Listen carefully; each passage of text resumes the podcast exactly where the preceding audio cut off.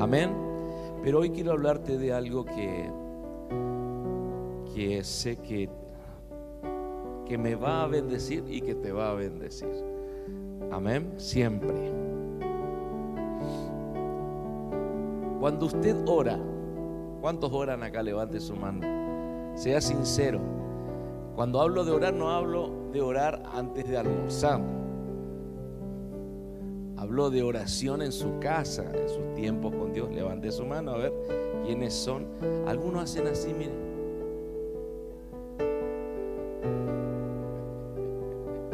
Muy bien. ¿Con qué nombre usted se dirige a Dios?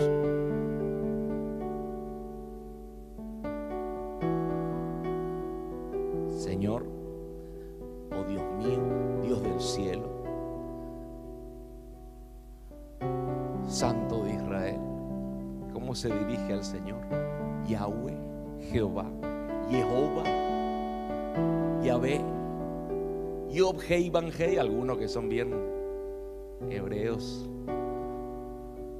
Hashem, ¿cómo se dirigen a Dios cuando oran? ¿Algunos se animan a decir? Papá. Abba, ¿quién dijo Abba? Abba.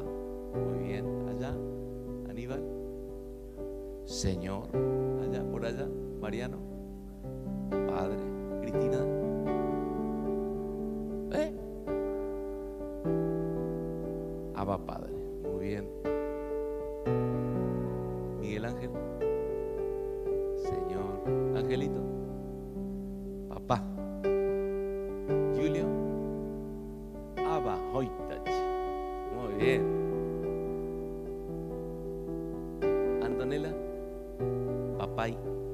Muy bien. De todas esas formas son correctas, obviamente. Es la forma en que el Señor se nos ha revelado a nosotros. Pero nosotros tenemos un privilegio que no lo tiene cualquiera. Y que muchas veces no lo usamos a ese privilegio. Algunos sí, otros no. Que es el llamar realmente Padre a Dios.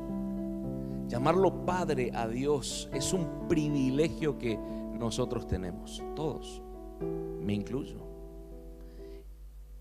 Muchas veces lo hacemos, pero no significa que se nos haya revelado, que lo entendemos de verdad. Y que bueno, me enseñaron decirle Padre o decirle Abba, pero no significa que se me ha revelado la y que me siento un hijo o una hija. Aún así, tenemos la oportunidad nosotros, los creyentes, de conocerlo como un padre, de conocerlo a Él como un papá. Y aunque tenemos una vida donde hemos tenido un conocimiento de quién es Dios, un Dios santo, perfecto, creador, mega poderoso, imposible de hacerlo temblar y tantas otras cuestiones. Nosotros todos tenemos esta oportunidad, privilegio de poder ser más íntimos. Porque cuando hablamos de padre, estamos hablando de familia, estamos hablando de cercanía, estamos hablando de que si hay un padre, evidentemente hay un hijo o una hija. Y si hay un padre y hay hijos, o hay hijo o hay hija, hay una familia. En el Antiguo Testamento hay cerca de 15 referencias. Mire que hoy va a aprender un poco también. Acerca de Dios como Padre. Y se refieren fundamentalmente a él como padre del pueblo hebreo, judío. Y apenas se muestra en eso, pero tenía un hijo muy rebelde, Israel, muy rebelde. Pero no se manifestó en el, Antiguo Testamento o en el Antiguo Pacto como un Dios personal, íntimo, cercano, estrecho a mí, estrecho a las personas, sino hasta la venida del Mesías, la primer venida del Mesías. Y esa fue la razón por la que Jesús vino a la tierra. Usted puede decir, Él vino a pagar por nuestros pecados y eso está 100% correcto. Él vino a entregar su vida, su cuerpo, su sangre, para que nosotros seamos perdonados a través de la fe en Él y de esa manera poder acercarnos a Dios de una manera más directa, gratuita, ya que no tenemos que pagar lo que ya pagó Él, y tener una relación con Él. Hasta aquí estamos muy bien. Pero lo que el Padre quiso hacer a través de el Hijo por ese sacrificio no solo es poder entrar al lugar de intimidad, al lugar santísimo, con la presencia de Dios, sino que el Padre mismo se pueda revelar a nosotros como Padre. Ya no más como el Dios creador que sí lo sigue siendo, sino ahora como alguien cercano, como un padre íntimo. Alguien en quien, al que se le revela, al que lo comprende espiritualmente, puede acercarse a él y ahí sí poder decir, si te tengo a ti, lo tengo todo. Porque es un padre que reúne en sí mismo todos los requisitos que debería reunir un padre. Todos. En el Nuevo Testamento o Nuevo Pacto, la palabra padre y las referencias acerca de su paternidad, en el antiguo eran 15, en el nuevo son 245 veces. Eso habla, y mucho. Y esa fue la palabra favorita o la más usada por Jesús para referirse a Dios. Jesús no se refería a Él como el Señor, sino mi Padre. Mi Padre. Mi Padre esto, mi Padre lo otro. Solamente en el Sermón del Monte, después lo puede leer en su casa, 14 veces lo menciona. Nosotros cuando estuvimos allí en Israel, estuvimos en el posible lugar donde se declaró el sermón del monte, donde Jesús estuvo enseñando y bien no solamente las bienaventuranzas, sino todo, todo lo que él declaró en ese lugar. 14 veces solamente en el sermón.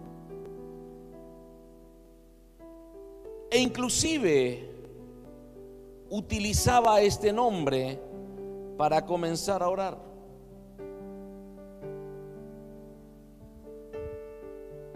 Cuando estaba frente a la tumba de Lázaro, él no dijo Jehová, él no dijo, no dijo Hashem, él dijo Padre. Padre. El propósito de Dios es revelar de que Él no es, como algunos declaran, una fuerza trascendente en algún lugar del universo, sino un Padre cercano, de amor, por supuesto que celestial, personal también, que está profundamente interesado en los detalles de nuestra vida, en cada uno de los detalles. Muchas personas, incluidos los creyentes, no creen o no piensan o no entienden de que él sea un que Dios sea un padre cercano principalmente o especialmente si se encuentran viviendo en desobediencia, obviamente. Porque mi desobediencia trae una tendencia a alejarme y sobre todo la práctica de la desobediencia produce que haya una muerte espiritual en mi interior y usted ya sabe, y como que me alejo de Dios, como que me enfrío, como que ya todo empieza a naturalizarse y demás. Pero la Biblia, la escritura, se refiere constantemente en el Nuevo Testamento a Él como, como Padre. Y aún el apóstol Pablo declara en sus cartas a los creyentes como una casa de Dios o una familia de Dios los llama los hijos de Dios y los llama coherederos con su Hijo Jesucristo. Entonces usted va conmigo a Romanos 8.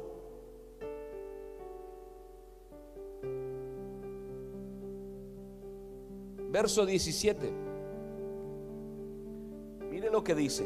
Romanos 8:17, Reina Valera dice, y si hijos, también herederos, herederos de Dios y coherederos con Cristo. Si es que padecemos juntamente con Él para que juntamente con Él seamos glorificados. Mire esto. Sígame porque yo jamás prediqué este mensaje y menos de esta manera el privilegio de conocer a Dios como Padre implica más que conocerlo como una persona o un espíritu. Va más allá de una simple familiaridad de su gracia, amor y de su bondad, que son incomparables incluso supera el conocerlo en su santidad, en su justicia, en su equidad. Es muy profundo conocer a Dios como Padre. Pero Dios, a través de su Hijo, nos da esa oportunidad a todos, a todos. No hay ningún privilegiado y otros no. Somos todos privilegiados de poder conocerlo como Padre. Ahora yo me pongo a pensar desde una cosmovisión. Qué tremendo. Podría usar la palabra aunque no la uso nunca. Maravilloso. Que nosotros simples criaturas podemos conocerlo personalmente a nuestro mismísimo Padre Celestial, que no solo es creador de todo lo que se ve y lo que no se ve, sino que es tan perfecto que cuando no solo leemos la escritura, sino cuando vamos a abrir un libro de anatomía y podemos ver cómo Él nos creó por dentro, por fuera y cómo todo funciona en nuestro cuerpo de una manera perfecta amados, es un real privilegio de que a esa persona que nos creó lo podamos ver como un Padre íntimo, cercano, que nos ama y que está pendiente de las mínimas, de los mínimos detalles de las necesidades que nosotros tenemos. Lo crea eso. Es algo que por ahí con palabras uno no lo puede expresar.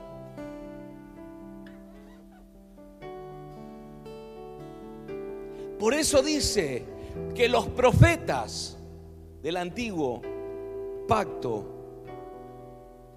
anhelaban ver las cosas que vieron aquellos que estuvieron con Jesús. No solo por quien representa a Jesús, sino también por lo que Él vino a traer en la tierra. No pudieron ellos entender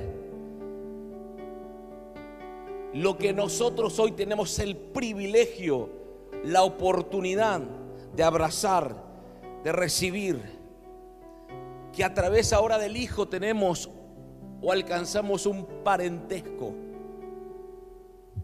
un parentesco espiritual íntimo, cercano, estrecho, no con cualquiera. ¿Hay alguien acá? Déjeme decirle algo. Mire esto. Hago un paréntesis, porque es lo que estoy recibiendo. Mire esto. Hay misterios dentro de los ámbitos espirituales, que no voy a entrar en profundidad. Pero mire esto. Dentro de la jerarquía del enemigo. Bueno, están los demonios, los principados y potestades. Son fuerzas que superan millones de veces la nuestra, las naturales. Manejan climas catástrofes, accidentes. Hay mucha historia detrás, no voy a ir al tema. Y todo eso que se mueve lo hace con el permiso o no del Eterno, del Creador de todas las cosas. Nosotros estamos acostumbrados a te reprendo Satanás, pero no tenemos ni la magnitud, ni de lo que estamos haciendo, ni de lo que opera en los aires espirituales. Déjeme decirle que por sobre todos ellos está el Hijo de Dios. A ver, por sobre todos. Y por sobre el Hijo de Dios está el eterno Padre, nuestro Padre Celestial. Y ese es Padre cercano, íntimo, de amor, estrecho, de insignificantes criaturas que somos nosotros, más pequeñitos que las hormigas viéndolo desde arriba. Y encima nadie nos puede tocar a los hijos que entendimos la paternidad del eterno Dios. No sé si alguien me está entendiendo. Déselo, pero déselo con gana.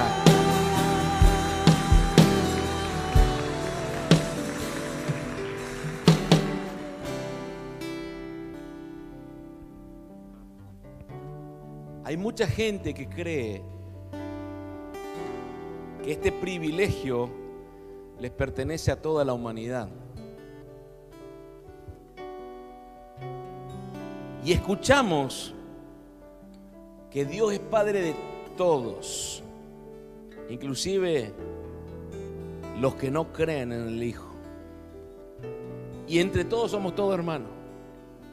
Y desde un punto de vista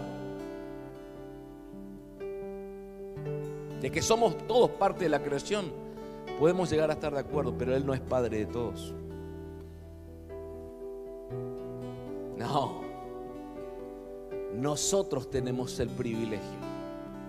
Los que creemos en el Hijo. No hay manera de que Dios sea un Padre para los que no creen en el Hijo. Obvio que es el creador y como creador se entiende que hay una pseudo paternidad porque Él creó, pero no hay estrechez, no hay intimidad. Pero la Biblia cuando usa el término padre,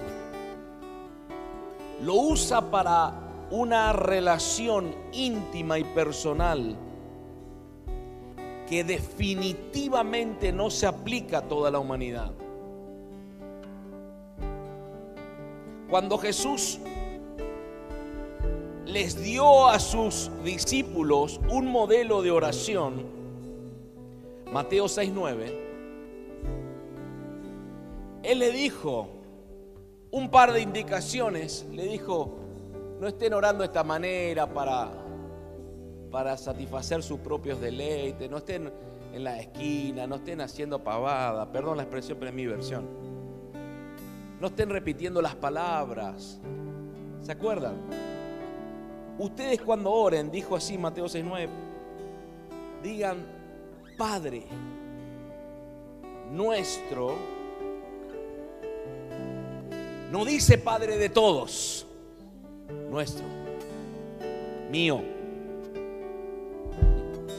Padre nuestro que estás en los cielos. Ahora escuche esto. Algunas personas alegan que cualquiera puede hacer esta oración, pero mire lo que dice. Después de Padre nuestro que está en el cielo, dice, santificado sea tu nombre esas palabras ya te informan la situación de quién es el Padre. Si es de todos o si es de los santos. ¿Hay alguien acá? Entonces, mire esto, que esto es muy interesante. Después de la referencia de nuestro Padre Celestial, se menciona la santidad de Dios. Y precisamente ese es el atributo de Dios que separa al hombre pecador de él. ¿Hay alguien acá? Entonces, aunque es verdad que todo el mundo puede pronunciar esta oración, Solo aquellos que verdaderamente pueden llamar a Dios su Padre tienen el privilegio y el derecho legal de hacerlo. ¿Me está siguiendo? Jesús dijo esto, Juan 14, 6. Nadie viene al Padre si no es por mí. Jesús dijo eso. Nadie viene al Padre sino por mí. Juan 14, 6. Ahora, el intento de acercarse al Padre sin prescindir del Hijo equivale a, a llamarlo mentiroso Jesús. La explicación es que la palabra padre implica una relación. Y como te dije al inicio, ser hijo, ser parte de una familia. Mire esto. Vamos a ver Juan 19, por favor. Juan 19.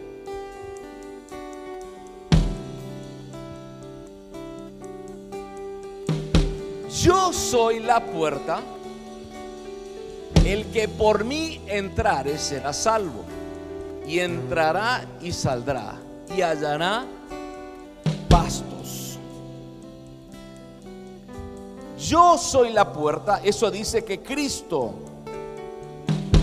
Cristo es la puerta. Vamos a ver Gálatas 3:26.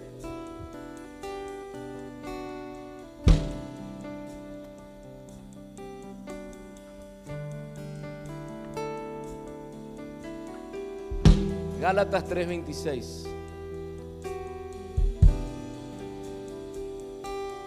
Pues todos sois hijos de Dios por la fe en Cristo Jesús.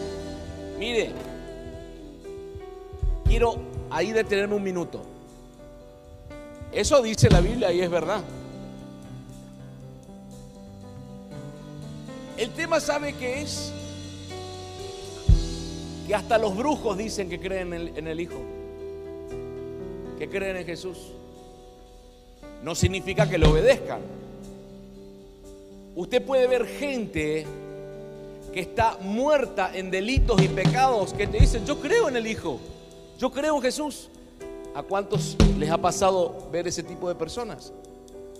Pero yo creo en Jesús. No, te vengo a hablar del Hijo de Dios. Pero si yo creo, pero su vida, ¿qué pasa? Habla otra cosa. No, no, el tema es este. En las versiones originales, la fe tiene que ver no solo con creer, tiene que ver con obedecer también. Cualquiera dice yo creo, ¿sí o no? Me, me dice amén a eso. Cualquiera dice yo creo, pero no cualquiera cree y obedece. En el hebreo la palabra, aquí, aquí está en el griego, pistis. El griego es creer, nada más que creer. Pero en el hebreo, que es el original, es emuná. Emuná es creer y obedecer. Hay alguien acá. Entonces, ¿quiénes son los hijos? Los que creen y le obedecen. Sé si alguien está siguiéndome. Bueno, si quiere, dele.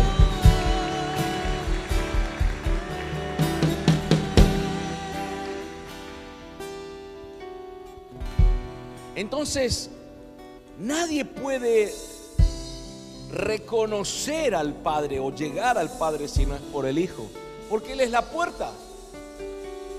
Y nuestra fe y obediencia en Él nos hace ser hijo de Dios. Ahora,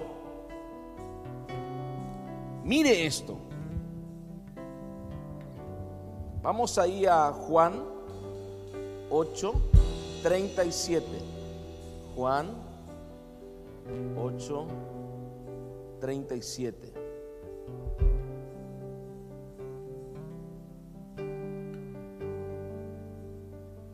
Mire lo que dice. Sé que sois descendientes de Abraham, pero procuráis matarme porque mi palabra no haya cabida en vosotros. Yo hablo lo que he visto acerca del Padre y vosotros hacéis lo que habéis oído cerca de vuestro Padre.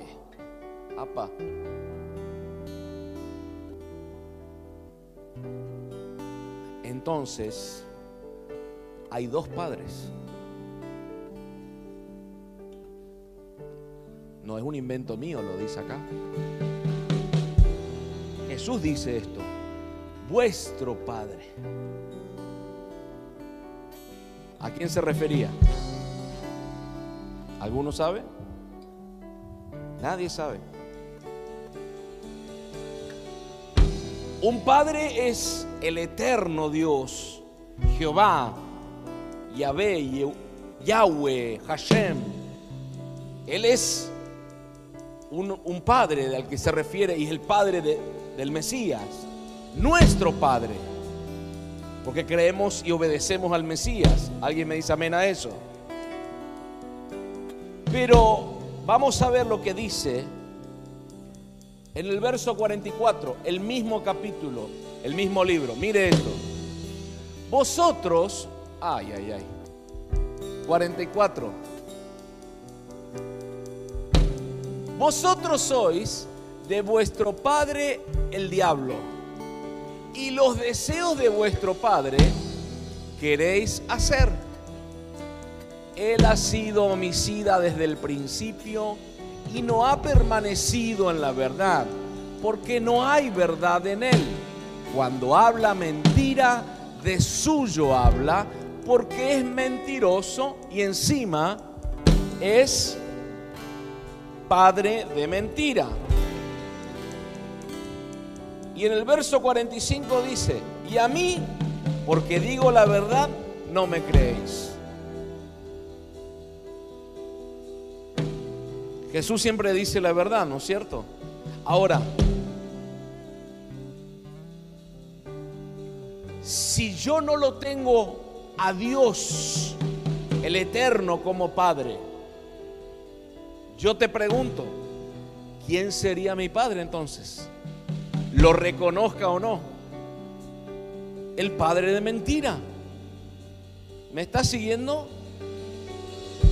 antes de venir a Cristo, yo sé que parece duro, pero lo dice la Biblia, yo no lo digo. Enójese con Él, no conmigo. Aunque igual te vas a enojar conmigo.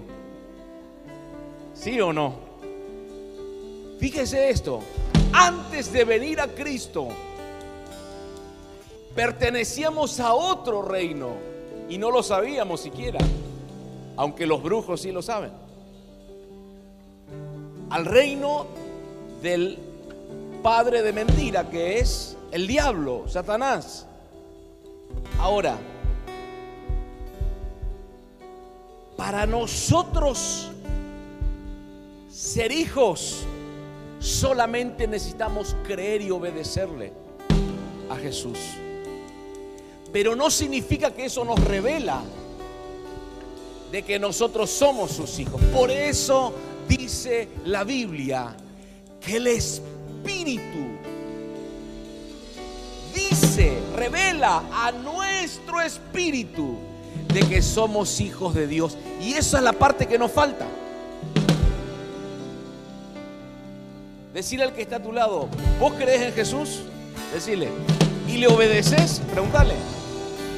Entonces vos sos hijo de Dios, dice. Yo estoy rodeado de hijos de Dios aquí.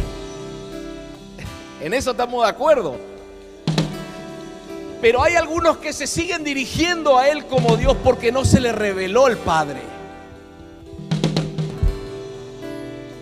Porque Dios es un Dios de amor, cercano, por supuesto, todopoderoso, santo. Pero cuando se nos revela la paternidad de Dios, de que Él es un Padre estrecho, íntimo, cercano, amados. Empiezas a sentirte por dentro como un hijo. Te vas a dar cuenta que decirle, Padre, Abba, es lo mejor que te puede pasar en tu vida.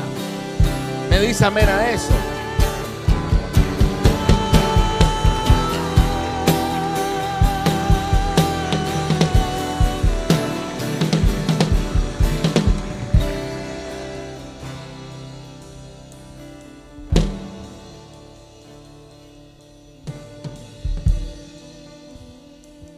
A Dios nadie lo ha visto nunca. Juan 1.18 NBI. Juan 1.18 NBI. A Dios nadie lo ha visto nunca. El Hijo unigénito nos los ha dado a conocer. Juan 14.9. Jesús dice, el que me ha visto a mí, ha visto al Padre.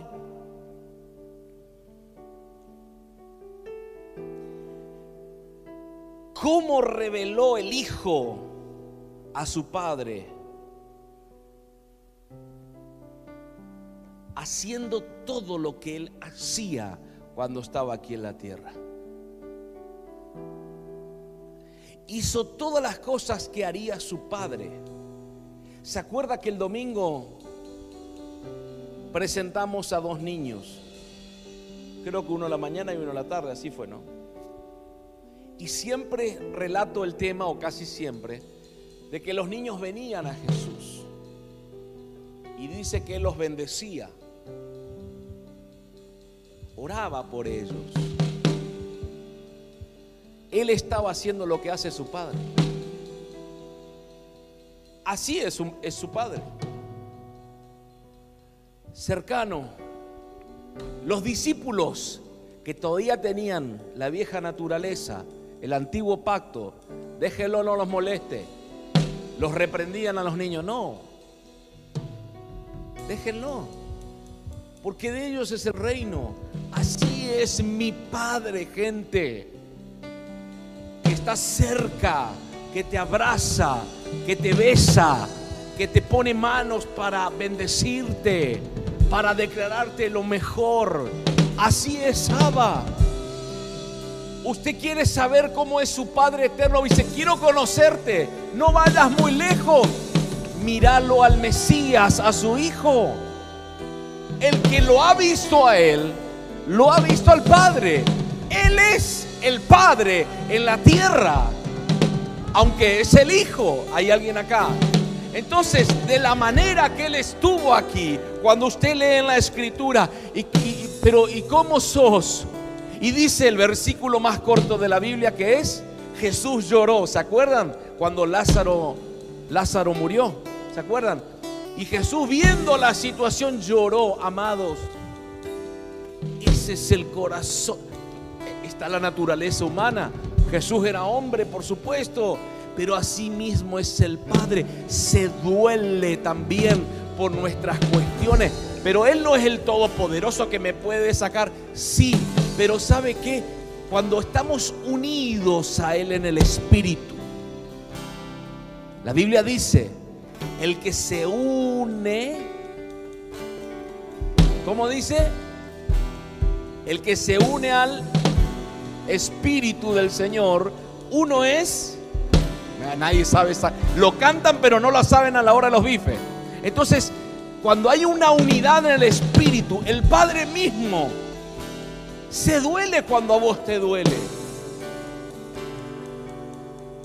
Míreme, no sé, a los que son papás acá. A mí me pasa esto. Cuando he puesto disciplina, corrección, castigo, es por odio o por amor. Ah, sí. ¿Y por qué te enojas con Dios cuando te disciplina?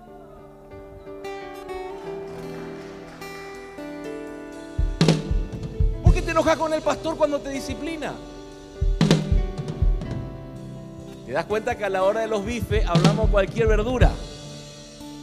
Entonces, si es amor, porque a mí no te esperaba lo que, la pregunta que te iba a hacer. No te esperabas eso.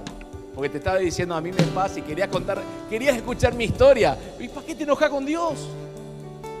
¿Para qué te enojas con el pastor?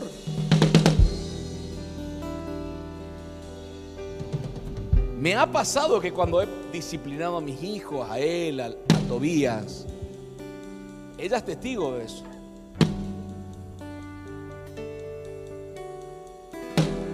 Por un lado, humanamente me dolía. Claro, un padre quiere verlos bien a sus hijos. Y cuando les disciplinas, los ves como les parece que te, te juega la psicológica inversa, ¿no? Le estoy haciendo mal. Pero cuando entendés que lo que haces es para su bien, para alinear, corregir, enderezar, madurar, instruir, me está siguiendo.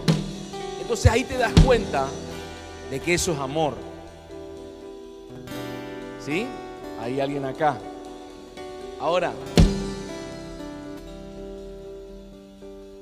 la manera en cómo Jesús operaba aquí en la tierra.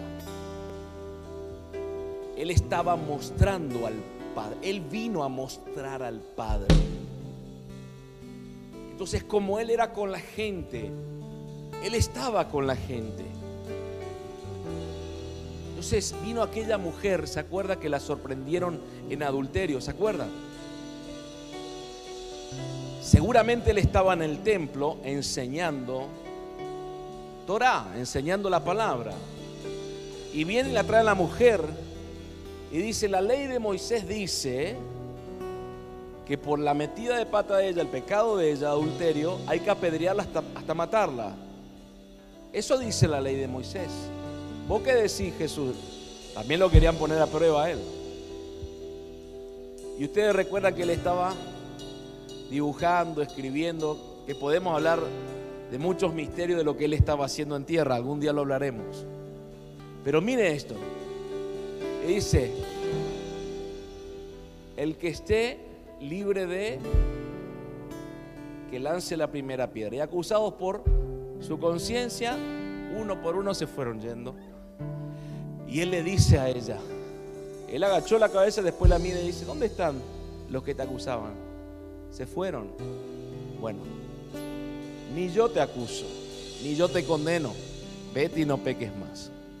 Míreme, quiero romper un tabú. Ese es el corazón del Padre. Ese es. Ese es el corazón de Abba. ¿Cuántas veces metiste la pata? Y creíste.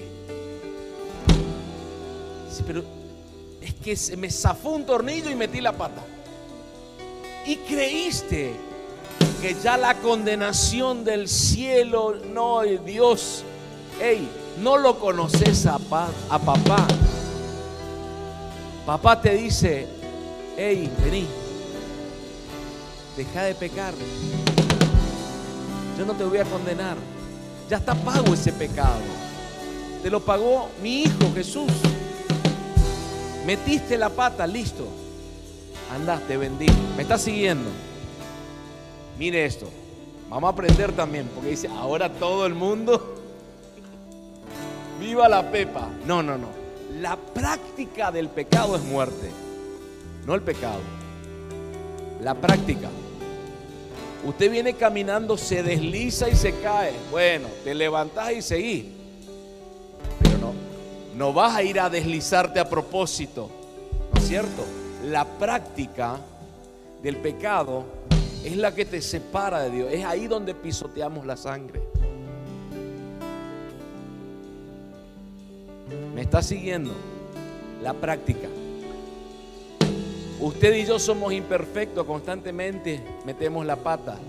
Pero la idea es ir perfeccionándonos a través de no solo el perdón de Dios, sino el cambio de mentalidad. Porque arrepentirse es cambiar la manera de pensar.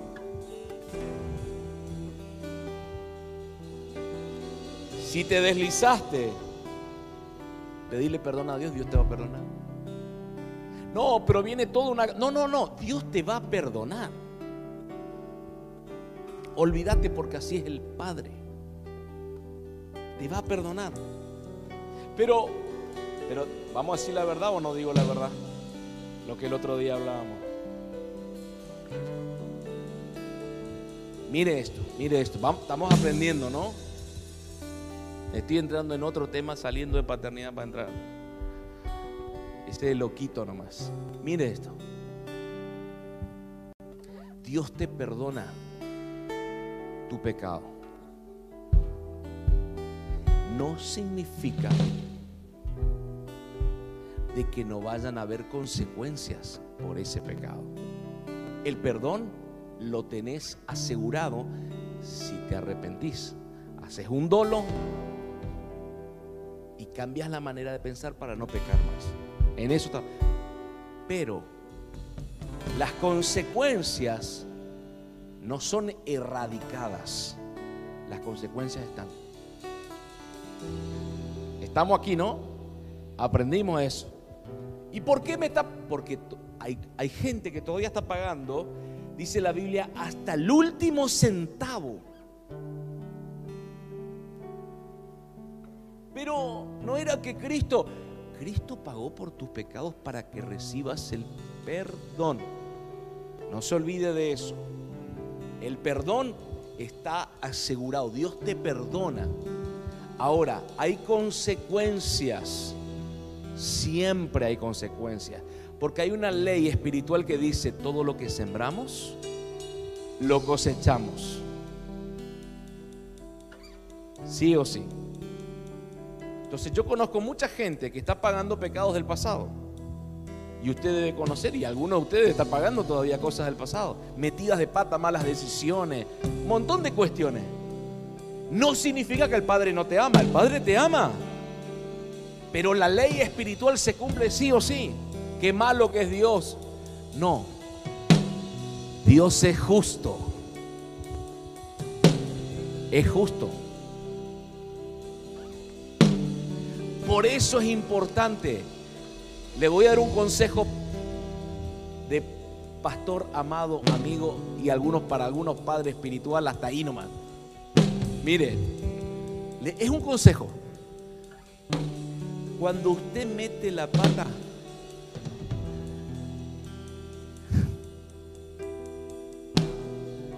arréglelo en el momento. No deje pasar los días. Tiene que ser en el momento arreglarlo. Y si metiste la pata afectando a alguien, porque eso dice, si usted lee la Biblia se va a dar cuenta, es necesario, si alguna vez escuchó esta palabra, resarcir la metida de pata. Entonces, mire esto, yo le robo a él, por decirle, porque él no se va a ofender, yo le robo a Lautaro. Veo una oportunidad y le robo. Cualquier, un reloj, ponele. Y ese reloj, ni bien lo robo, ya lo vendí. El tema es que después me agarró el carno de conciencia. Me arrepiento. ¿Qué hice? Lauti, te pido perdón. Te robé el reloj. Te perdono, papá o pastor. Te perdono. Qué bueno, listo. No, no, no. ¿Dónde está el reloj? No, pues lo vendí. Por causa de lo que hice, después voy a cosecharlo. De algún lado se va a ir algo. Porque yo sembré, ¿me explico o no? Una metida de pata. Este es mi consejo. Si lo hice, listo. O le doy el dinero del reloj de lo que vale cero kilómetros o te compro otro igual y mejor. Con eso en el ámbito espiritual resarcí y pagué hasta el último centavo. Entonces no tengo consecuencias. Es un consejo. ¿Se me entendió? Una cosa es que él yo te perdono. De tal manera que para él, bueno, quédate los reloj. Pero no está completo ese perdón. Hay que resarcir. Hay que cubrir la metida de pata. Si no, eh, si no sabe que hermano, vamos a empezar a robar banco, todo, y total pedimos perdón, Dios no perdona. No, hay consecuencias. Algunos están en la cárcel por las consecuencias. Dios le perdonó si se arrepintieron, claro que sí, pero están en la cárcel. Porque hay que pagarlo hasta el último centavo. Es mi consejo. Entonces, arregle las cosas de manera completa, que cierre el círculo. Pida perdón, reconozca su error, humíllese pero arregle la metida de pata.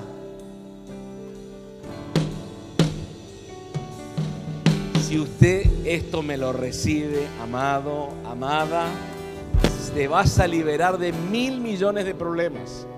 Miles. ¿Hay alguien acá? Y ya termino, pues si no ya me están mirando feo.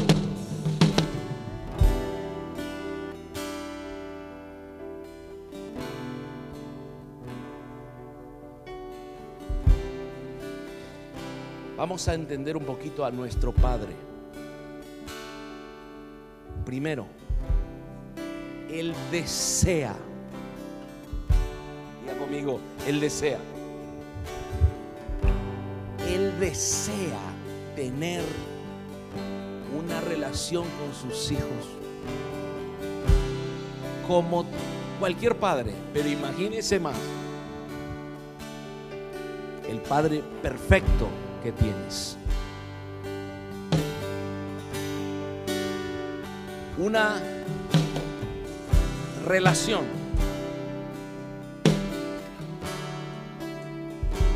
de una manera transparente, sincera. Segundo, el Padre anhela, desea, le urge comunicarse con nosotros. Quiere comunicarse con nosotros. Dice la Biblia, Mateo 6:6, que busquemos un lugar que cerremos la puerta y oremos en lo secreto. Y nuestro Padre que ve en lo secreto nos va a recompensar en público.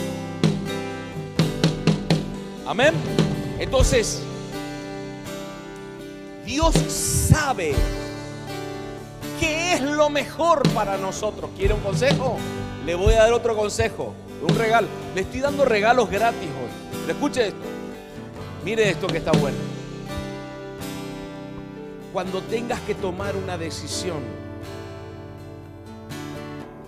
que va a probablemente cambiar el curso de algo en tu vida, tomate los días para consultar a tu Padre del cielo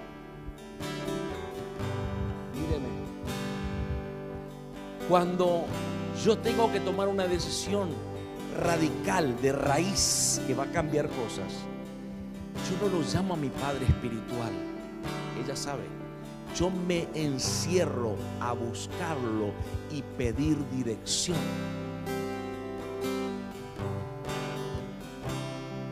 ¿Me está siguiendo? Hay veces que no me contesta y pasan los días y no me contestas, acudo a mi Padre Espiritual. Porque para eso está. O mi pastor, o pastora, o madre. Pero primero, al primero. El primero no es el Padre Espiritual. El primero es el Señor, mi Padre Celestial. Pero yo necesito ya la respuesta. Si es radical la decisión que debes tomar, busca espacio de tiempo y encerrate un día, dos días, tres días en oración y pedí la dirección. Puede que te la dé en ese momento, puede que te dé señales porque Él habla de maneras, pero y hay veces que no nos puede hablar de manera directa por causa de que hay cosas todavía que solucionar en el corazón. Pero primero vaya a Él. Decir al que está a tu lado, primero a lo primero, decir.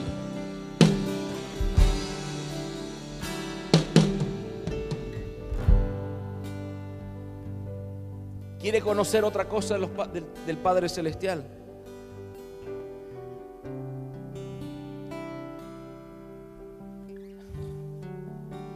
Vamos ahí a Filipenses 4:19. Vamos a ver lo que dice. Filipenses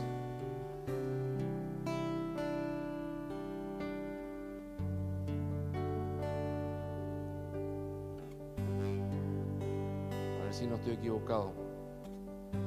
Mire lo que dice. Bueno. Mi Dios, pues, suplirá todo lo que os falta conforme a sus riquezas en gloria en Cristo Jesús. Mi Dios pues suplirá todo lo que os falta conforme a sus riquezas en gloria en Cristo Jesús. Yo quiero que usted entienda, no que lo hable solamente, que lo comprenda. Tiene recursos ilimitados nuestro Padre. Ilimitados.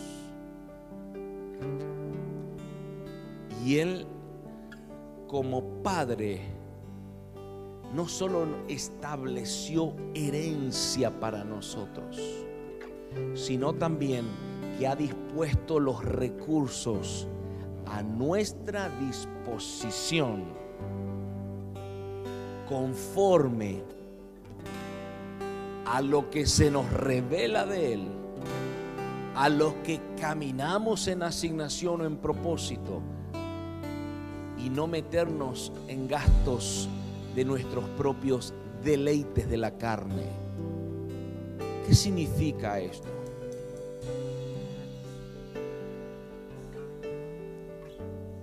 Que Dios a medida que vamos madurando, creciendo, nos va liberando recursos. Por eso es interesante, importante, ultra mega necesario que maduremos en Él. Porque dice la Biblia, el deseo de Juan, tercera carta de Juan, dice, yo deseo, está hablando el deseo de Dios para nosotros. Yo deseo que prosperes en todo. Y escuche lo que dice. Y que tengas salud. Y dice, así como prospera tu alma. Entonces a medida que prospera tu alma, salud y todas las cosas. Y en eso incluye todo lo que necesitamos para cursar esta vida, para caminar en este tiempo. ¿Me estás siguiendo? Entonces decirle al que está a tu lado, Él te va a proveer todo lo que necesite. Tiene recursos ilimitados. Y el último, Hebreos 12. A ver si pueden poner en la tele. Hebreos 12. El último este. ¿eh? Verso, verso 5. Hebreos 12, 5. Dice. Y habéis ya olvidado la exhortación que como a hijos se os dirige, diciendo, Hijo mío, no menosprecies la disciplina del Señor ni desmayes cuando eres reprendido por él. Verso 6. Porque el Señor al que ama disciplina y azota a todo aquel que recibe por hijo. Verso 7. Si soportáis la disciplina, Dios os trata como a hijos, porque ¿qué hijo es aquel a quien el Padre no disciplina?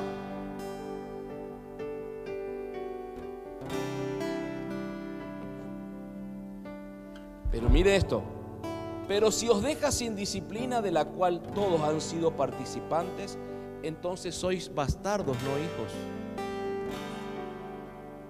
¿Quiere que se lo diga con mi versión? Si tu padre no te disciplina, no sos hija, sos una bastarda.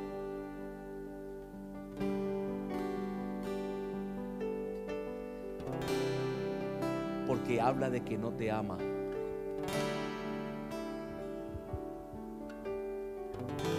Uh, amor no es te amo mi hijo mi abracito y te beso y mamá, te va y viene en todas las cosas. Eso no es amor. Eso es pucherito.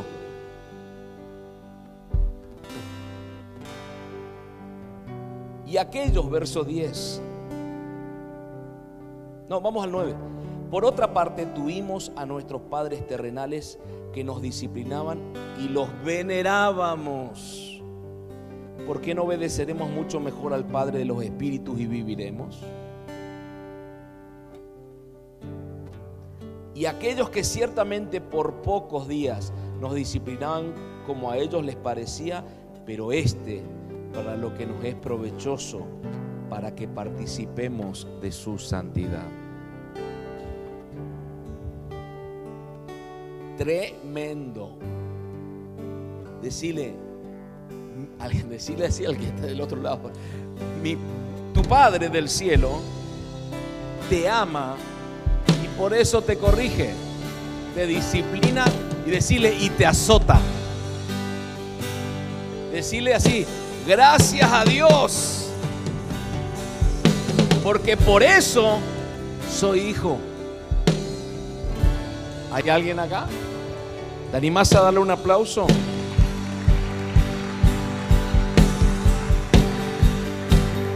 Póngase de pie.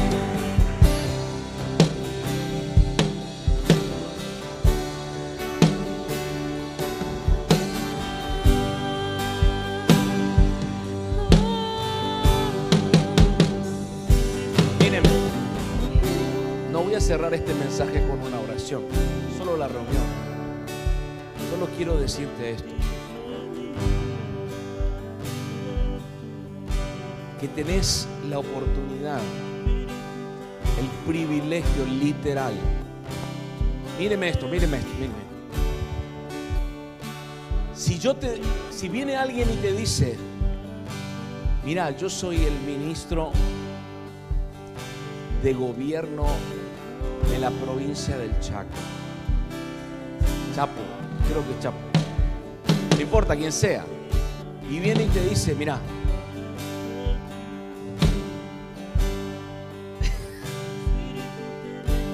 mira Mari, el gobernador pidió que vaya a su despacho, quiere que ores por él.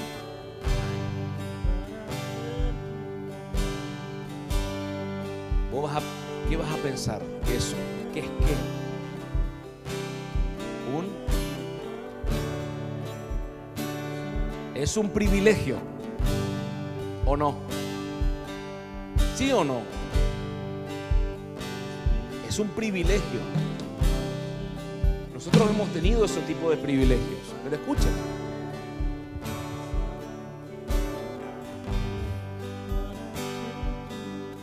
Si entendieses el privilegio que tenemos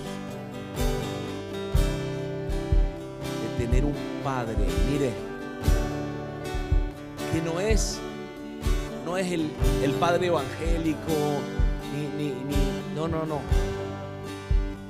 Es el que maneja toda la materia de todo lo que ha sido creado. En todos los ámbitos espirituales de las galaxias, del mundo, de la tierra. Él sabe el bramir de las olas. Él diseñó todo. Él conoce los secretos aún los más profundos de nuestro corazón. Y que ese sea mi papá. Amados, aproveches la oportunidad el privilegio de tener a un Padre íntimo, cercano, estrecho, un Padre que te entiende, que te conoce, que te puede abrazar y va a satisfacer aún los dolores o cuestiones de personales del corazón que necesitan ser sanados.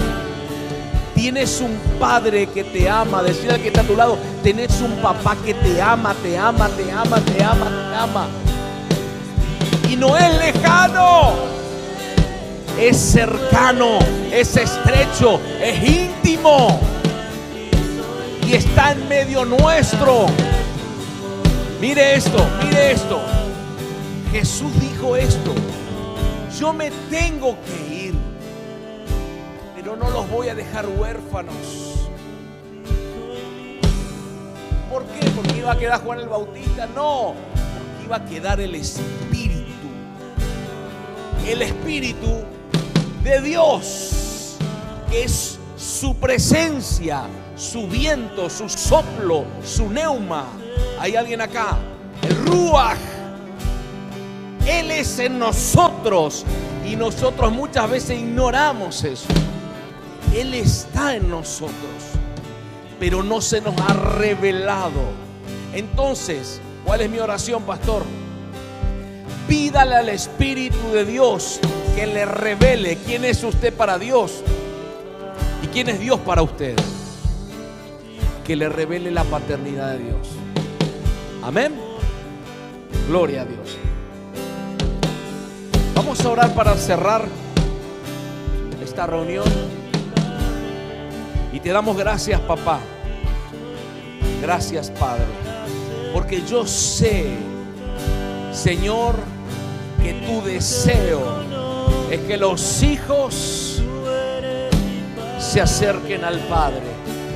Los hijos, los hijos, veo hijos aquí adentro. Hay hijos aquí adentro. En el nombre de Jesús, Señor, que la revelación de tu paternidad en este tiempo, Señor, venga sobre cada uno y podamos ver, verte como un Padre cercano, un Padre íntimo, Padre de amor. En el nombre de Jesús, gracias Padre. Bendigo mis hermanos, bendigo a cada uno de tus